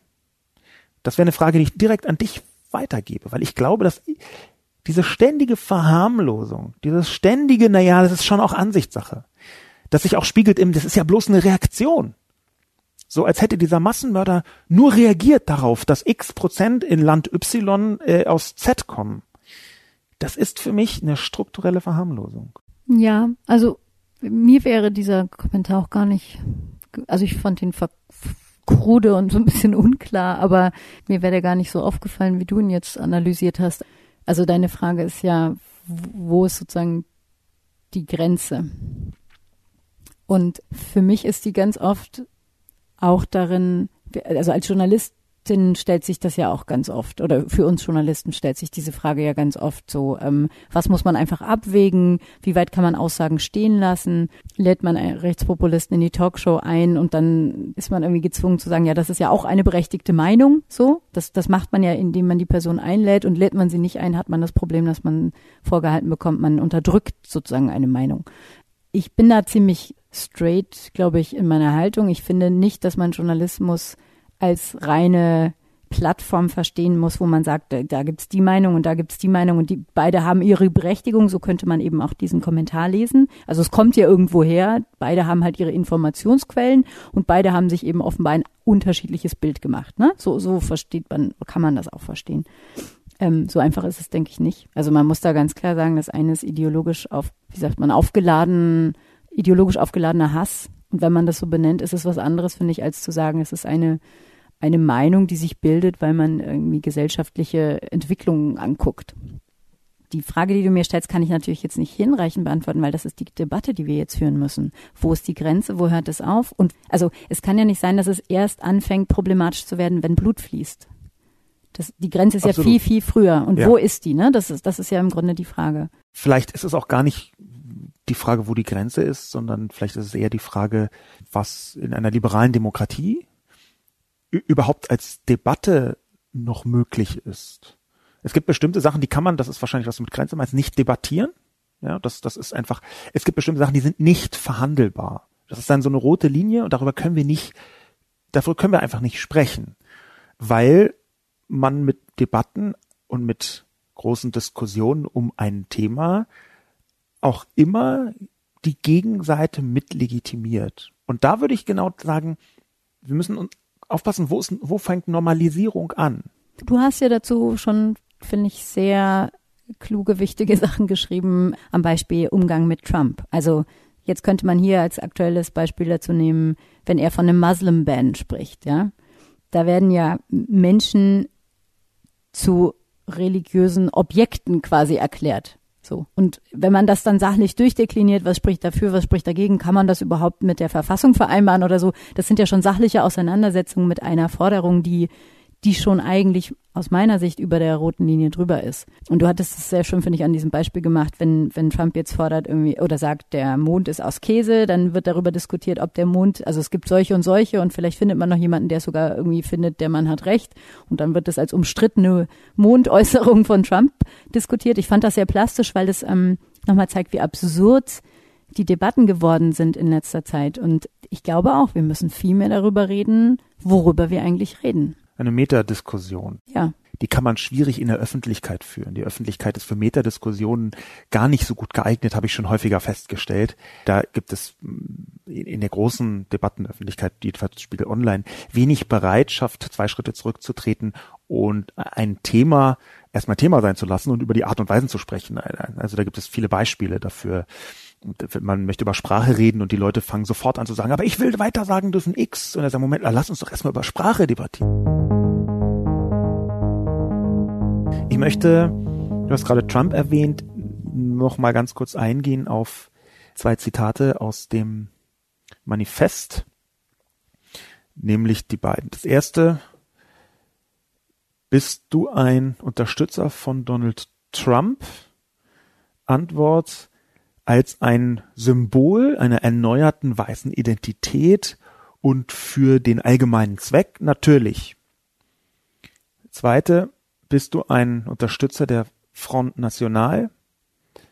Nein, sie sind nur Milchtoast, Zivilnationalisten, Babyboomer, völlig unfähig, wirkliche Veränderungen zu erschaffen, hinzubekommen und mit keinem tatsächlich sinnvollen Plan, um ihre Nation zu retten. In dem Manifest kommen also sowohl Bezüge zu Trump vor, wie auch zu den französischen Rechtsextremen von Front National, die inzwischen anders heißen, aber ist mir egal. Interessanterweise lehnt er die Politik von Trump ab, aber findet das Symbol Trump toll. Und das Symbol Trump einer erneuerten weißen Identität. Und gleichzeitig findet dieser Mann, dass Front National viel zu harmlos ist. Die sind ihm nicht rassistisch genug. Die haben, das muss man genau so lesen in dem Manifest, einfach in ihrem Parteiprogramm kein ethnisches Säuberungsprogramm drin. Das ist seine zentrale Kritik. Er, die, die reden nicht von Auslöschung. In dem Spannungsfeld würde ich gerne wissen von dir, warum glaubst du, unterscheidet er hier so zwischen weißer Identität bei Donald Trump ist okay und Front National ist ihm nicht extrem genug? Was steckt da für eine gesellschaftliche Strömung dahinter? Also es ist eine gute Frage. Ich meine, der Unterschied ist ja erstmal, dass Donald Trump ähm, regiert und aus einer starken Position heraus spricht und und ich glaube für ganz viele Leute sehr stark diesen Punkt hervorgehoben hat, so die unterdrückten Weißen, diese, diese Erzählung vom weißen Volk, das, das eben einst mal stark war, aber jetzt schon über, überbevölkert wurde sozusagen und platt gemacht wurde von den Minderheiten und, und keine Rechte mehr hat. Und dann kommt er und will sie wieder zurückführen, sozusagen in Glanz und Gloria. Und diese Erzählung hat der Front National, glaube ich, nicht, zumindest nicht als primär, die arbeiten bestimmt damit, aber das ist nicht das, was bei ihm offenbar angekommen ist in, in Australien, wo er gelebt hat. Und bei mir jetzt auch nicht primär ankommt, sondern eigentlich nur so ein bisschen dieser klassische Straßenrassismus, so ähm, man möchte diese anderen da nicht, nicht in der Rolle haben. Was denkst du denn? Vielleicht muss ich, da hast du vielleicht sogar mehr Ahnung. Also ich würde das gar nicht sagen, was ich denke, sondern ich, ich, ich glaube, das ist bei ihm realweltlich entstanden. Und das wäre für mich auch deswegen sich damit, wichtig, damit zu beschäftigen, weil er in dem Manifest beschreibt eine, seine Extremisierung, wie er radikalisiert worden ist, sich radikalisiert hat, nicht nur mit dem Internet, auch mit dem Internet, aber nicht nur mit dem Internet, sondern auch durch einen Frankreich-Besuch. Er erwähnt das explizit, einerseits ein Attentat 2017 von Islamisten in, in Schweden und andererseits erwähnt er auch explizit, dass er in Frankreich war und die in Anführungszeichen Invasoren an jeder Ecke gesehen hat, in jeder noch so kleinen französischen Stadt. Er beschreibt das sehr plastisch, wie er mit dem Auto da langfuhr und sah, die sind ja überall. Die und das sind sie in Australien nicht, in seiner Realwelt? Oder?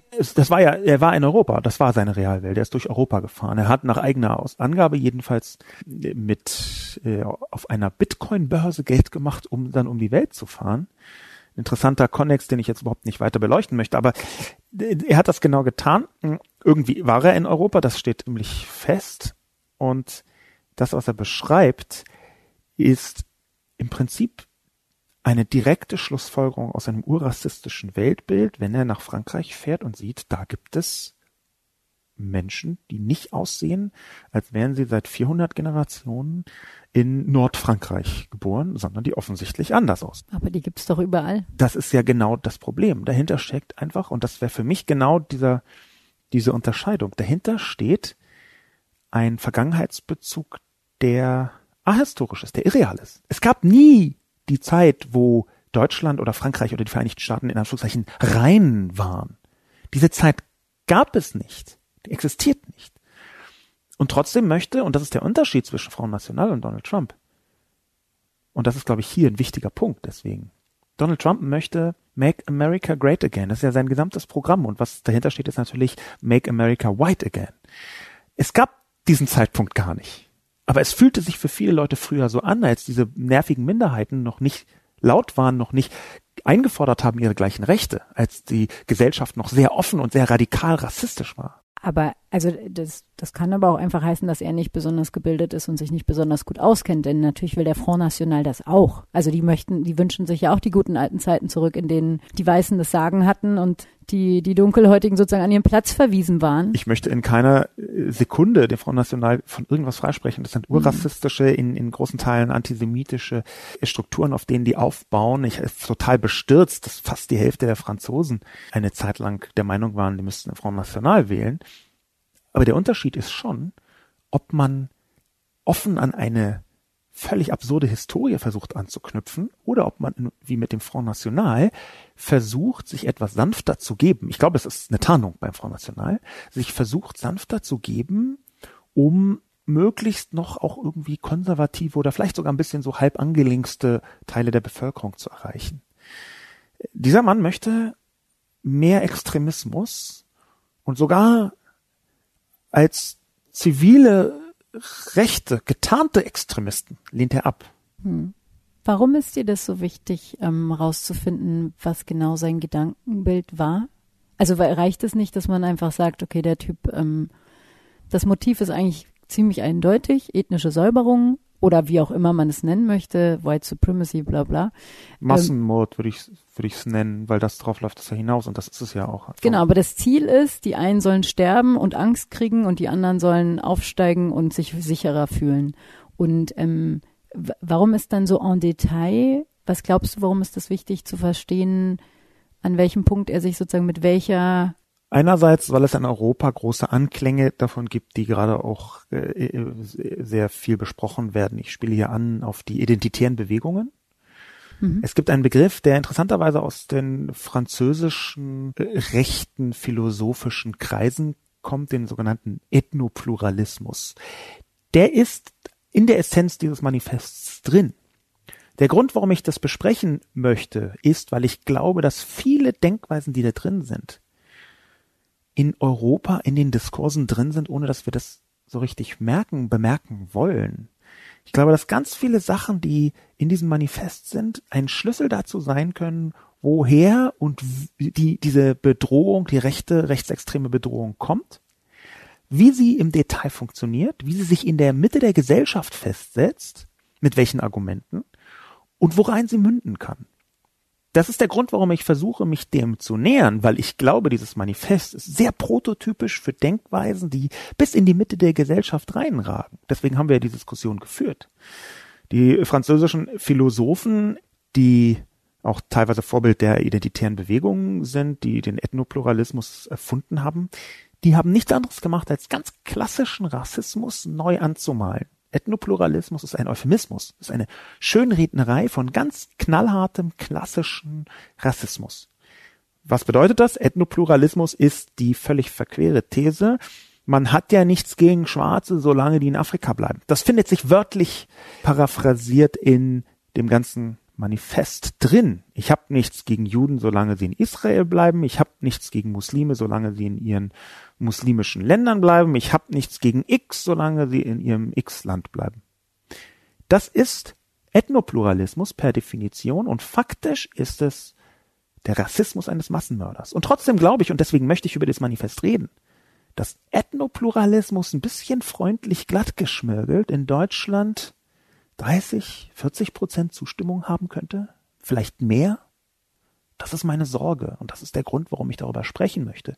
Das Manifest kann bildlich dafür stehen, was in vielen Köpfen so toxische Reste und Grundierungen eines eigentlich rassistischen Weltbilds sind.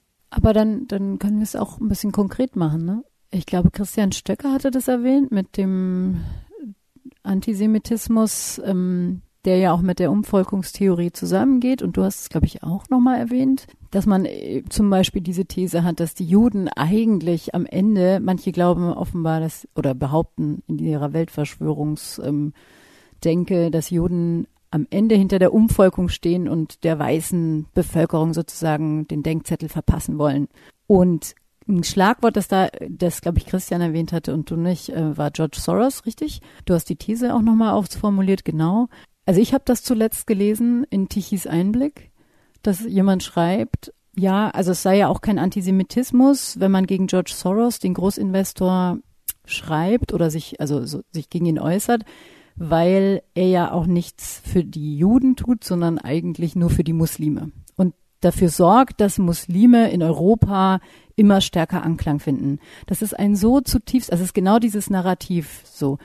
Das ist so krass und äh, steht auf einer Plattform, auf einer Webseite von eben Tichys Einblick, Roland Tichy, Journalist, der aber wiederum selber irgendwie seine, seine eingeladen wird regelmäßig beim Deutschlandfunk und da mitredet. Und wenn jemand auf seiner Webseite solche Texte stehen hat, und da ist dann der Link, nämlich genau zu diesem Umvolkungsdiskurs. Das ist so verquer und überall drin. Also ich merke es auch zum Beispiel, ähm, was mich persönlich angeht, ist es so, dass es irgendwie so eine, ich weiß gar nicht, ob die Worte jetzt richtig verwendet sind, aber ich glaube, linksfeministische Querfront, die irgendwie erklärt, ich sei eine geheime Agentin der Muslimbrüder, weil ich manchmal dafür plädiere in meinen Texten, dass man mit dem Kopftuch entspannter umgehen kann.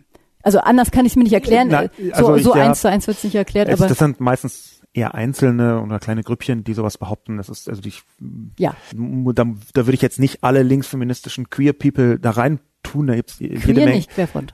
Ach, Querfront. Ich ja, dachte Queer. Um Gottes Ja, Willen. so, Nee, nee, nein, nee, nein. nee, nee, nee, Querfront. Nein, aber, okay, das habe ich dann falsch- Äh, genau, mit ja. Querfront meine ich ja eigentlich auch schon. Das sind dann eben so bestimmte, die, die Ver- diese ich, Überschneidung sozusagen zwischen Antisemitismus, Genau, Rassismus wie ist das eigentlich?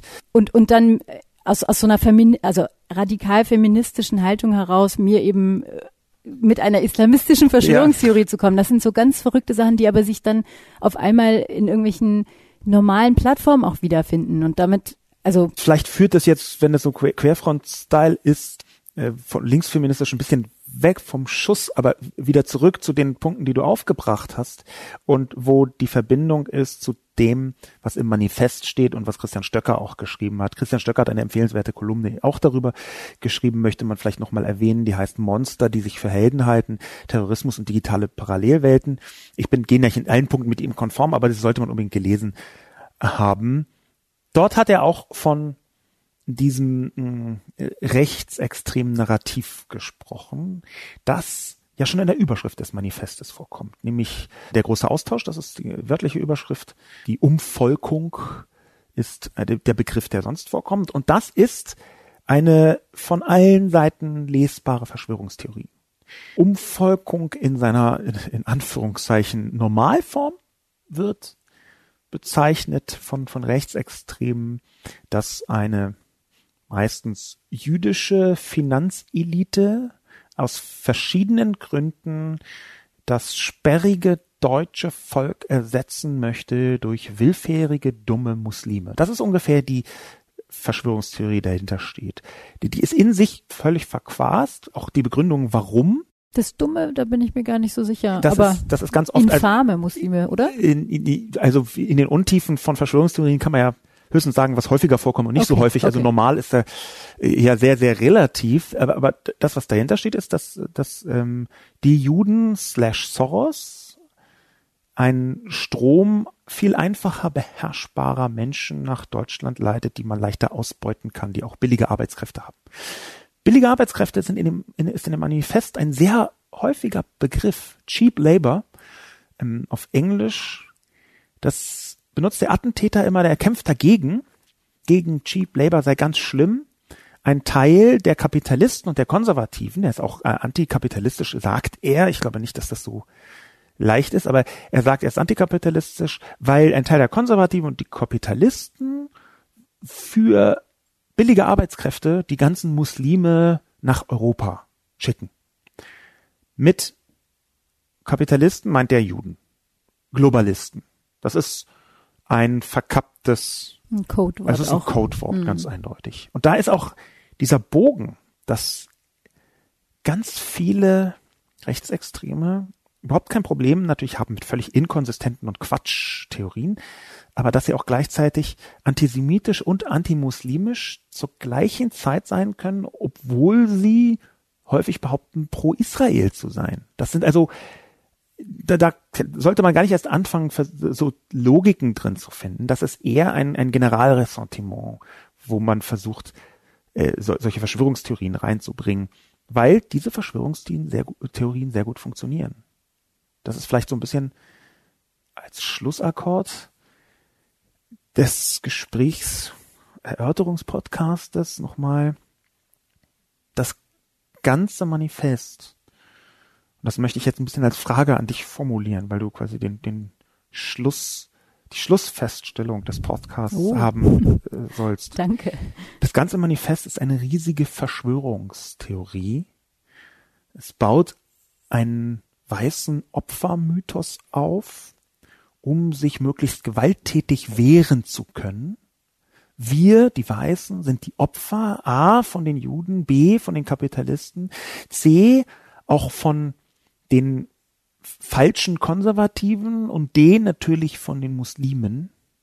Er sagt im, im, im Manifest, er wird sich natürlich nicht nur um Immigranten kümmern, sondern auch um Kapitalisten. Das kommt noch. Querfront ist auch da interessanterweise, ich weiß nicht ganz, ob es ernst gemeint ist, aber drin. Bitte bewerte doch mal die Funktion von solchen Verschwörungstheorien für das Weltbild, was offensichtlich mündet in Massenmord und auch die Verankerung offensichtlich bis in die deutschen Publikationen hinein. Naja, es ist ähm, am Ende des Tages eine Täter-Opfer-Umkehr. Also, dass man erklären möchte, man hat Handlungsdruck. Und zwar, weil man selber zu den Opfern gehört. Und das ist ja, deswegen hast du ja auch so schön beschrieben, dass der BZ-Titel völlig, ja, daneben ist schon fast, ja, zu harmlos, das als Selbstverteidigung zu bezeichnen, was er da tut. Das gibt natürlich die Legitimation. Anders kannst du ja, wenn du eben nicht verrückt bist, so eine Bluttat gar nicht erklären. Du musst es ja als Abwehr, als berechtigtes sich verteidigen deklarieren. Und das findet eben tatsächlich Anklang, weil ganz viele Menschen irgendwie unzufrieden sind, merken, da, da funktioniert was nicht und die gute alte Sündenbock-Methode eben dann doch noch ganz gut funktioniert. Man, man findet eine Gruppe, das sind im Moment tatsächlich sehr oft Muslime, das sind ganz, ganz oft eben immer noch antisemitische Verschwörungstheorien. Also am Ende des Tages sind es dann doch die Juden. Oder eben wer auch immer, Hauptsache man selbst nicht. Und man definiert sich eben, indem man die anderen definiert. Und die anderen sind die Migranten, Muslime, wer auch immer, die Invasoren. Er hat es ja wirklich sehr radikal mit dieser Täter-Opfer-Umkehr ähm, formuliert. Also zuerst war die Invasion und er hat sich gewehrt. Und das macht es so gefährlich. Dass es eine Art Berechtigung direkt mitliefert, in der Tat schon. Und das Manifest ja im Grunde einfach nur noch hinterher erklärt, also ich musste das tun, ich muss das tun und viele andere müssen es auch tun. Und das ist wahrscheinlich der Grund, weshalb du sagst, wenn das jetzt Anklang findet und sich so viral verbreitet, dann haben wir ein echtes Problem. Liebe Ferda, vielen Dank für deine klugen Einsichten, dass du hier im Debatten-, Reflexions- und heute auch Erörterungspodcast mit dabei war. Danke auch ans Publikum fürs Zuhören dieses etwas längeren Gesprächs.